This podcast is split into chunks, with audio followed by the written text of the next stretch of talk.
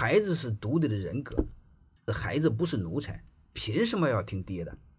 你能证明爹比孩子说的对吗？你能证明爹比孩子优秀吗？明白这个事，爹没有权利吼孩子、熊孩子、批评孩子，甚至打孩子。这是第一点。第二，听话的孩子啊，他不一定成器。你比如，我就问你一句话：如果各位你们在座的是很普通一个人，结果你们的孩子特听你的话，你告诉我，你的孩子能比你们优秀的概率大还是小？我们有时候不需要在意孩子太听父母的话，你父母笨的要死，他要再听你的，他奶奶的比你不就更笨吗？你会发现，你看到很多优秀的人物，你会发现都是不听他爹的话起来的。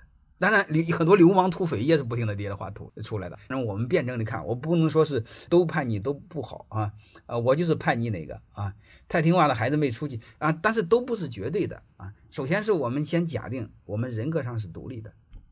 这是第一点，第二点呢，就是我们和孩子在一块儿对事物的判断要有一个标准。你没有标准，你说什么都爹说了算，孩子说了不算，这肯定是不可以的。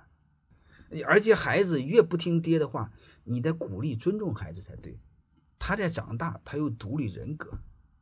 你们永远要知道，父亲代表什么？父亲在孩子眼里代表权威。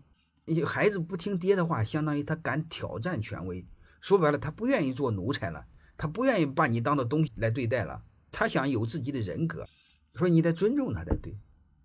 以前是我我儿子还比较好糊弄，现在不好糊弄了，而且现在还经常怼我、批评我，所以我心里虽然比较难受，但是感觉他在成长。虽然让我比较没面子，那没办法，自己挖苦自己，自己自己开个玩笑不就行了吗？好吧。所以这些这这些道理，我们先把底层的道理搞明白。欢迎大家的收听，可以联系助理加入马老师学习交流群：幺五六五零二二二零九零。